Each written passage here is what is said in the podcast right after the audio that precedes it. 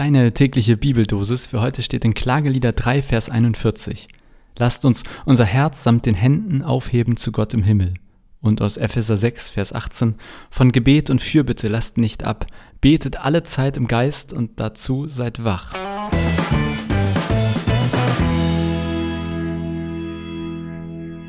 Wahnsinn, jetzt ist diese Adventszeit irgendwie so durchgerauscht. 23. Dezember, wann auch immer du das hier hörst. Für mich ist der 23. Dezember und ähm, Junge, Junge, äh, irgendwie ging das alles schneller als gedacht. Und ja, ich hoffe, dass das für dich jetzt hier knapp dreieinhalb Wochen, 24 Türchen, dass da viel für dich dabei war und dass du die letzten Wochen vielleicht auch ein bisschen mehr oder anders Bibel gelesen hast als sonst oder hier zumindest zugehört hast. Und heute waren nochmal, oder sind zwei Verse, die ich äh, richtig schön finde. Und ich, ja, das Gebet, das ist da ja irgendwie ganz klar im Mittelpunkt. Lasst uns unser Herz samt den Händen aufheben zu Gott im Himmel. Und ich finde das ein schönes Bild. Also quasi Hände und Herzen zu Gott heben. Und damit meine ich gar nicht dieses äh, jetzt irgendwie im Gottesdienst die Hände nach oben werfen oder so, sondern wirklich als Bild das Herz und Hand zu Gott im Gebet gehen. Und ich glaube, ich habe das hier auch schon mehrfach gesagt, deshalb mag ich aber dieses Händefalten auch so gerne, weil das für mich ausdrückt, ich bete und jetzt sage ich, du bist dran, Gott. Also ich bete nicht nur mit den Worten oder nicht nur im Herzen oder im Kopf, sondern eben auch mit meinen Händen und lass meine Hände in Anführungszeichen ruhen. Das heißt ja nicht, dass wir auch nicht ganz viel tun, aber erstmal heißt Gebet für mich, Gott, du bist dran. Ich spiele dir den Ball zu. Mach du das Ding rein. Und so ein bisschen ist das ja auch im zweiten Vers. Betet alle Zeit im Geist. Also quasi Gebet ist irgendwie was Innerliches, aber ich finde auch was ganzheitliches. Also der ganze Körper betet. Und wenn ich irgendwie im Herzen bete, Gott mach und gleichzeitig dann aber gar nicht wirklich darauf vertraue, dass er tut, sondern irgendwie selber ganz viel mache, dann, ich will jetzt gar nicht in die Passivität rufen, ne? aber ich finde, Gebet ist ja gerade eine schöne Sache, nämlich dass ich, um in diesem Bild zu bleiben, ja den Ball nehme und Gott zuspiele. Und ich bleibe bei dem Bild mit dem Ball und dem äh, Zuspielen, ob das ein Fußball oder Handball ist. Für mich ist Fußball näher liegend oder irgendein anderer Sport kann es ja auch sein.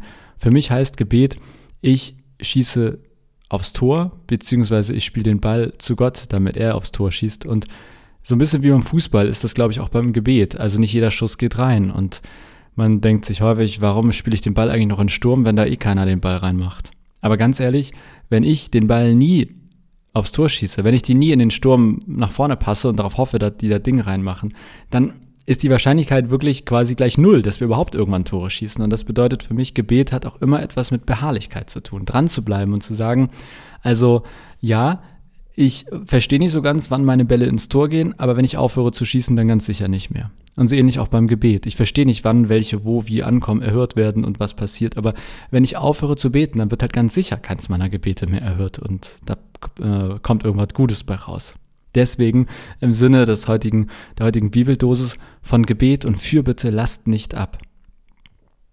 Ich finde, das passt ganz besonders zu Weihnachten. Ich denke manchmal wirklich so floskelhaft. Ne? Man sagt manchmal, oh, und für Weltfrieden bete ich. Aber gleichzeitig denke ich mir, ja, wofür denn? Also natürlich für Weltfrieden und für alle Unterstufen davon. Aber irgendwie für mich ist ganz klar, wir lesen in der Bibel, Gebet bleibt nicht ungehört, Gebet bleibt nicht wirklos, also ohne Wirkung. Und keine Ahnung, wann das Gebet wirkt, aber für mich ist es wirklich wie mit dem Fußballspielen. Ich möchte Tore schießen und wenn ich aufhöre, aufs Tor zu schießen, dann wird das nichts. Und so ähnlich mit dem Gebet. Deswegen nehme ich das in meinen Tag heute mit, auch ja, mir selber mal wieder in den Hintern zu treten und dann mit meinem ganzen Körper zu beten, mit Händen, mit Geist, mit Herz. Und vielleicht ist das ja auch was für dich. Ich weiß nicht, was dir auf dem Herzen liegt oder wofür du gerne beten möchtest ganz besonders in dieser Weihnachtszeit, ganz besonders jetzt auch vielleicht in den kommenden Tagen, wenn man mal wieder oder mehr im Gottesdienst ist oder es auch so eine Besinnlichkeit hat. Ich finde, diese Besinnlichkeit kann ja auch ins Gebet führen. Sei das nun laut, still, leise, aufgeschrieben, beim Spaziergang, beim Essen, wie auch immer.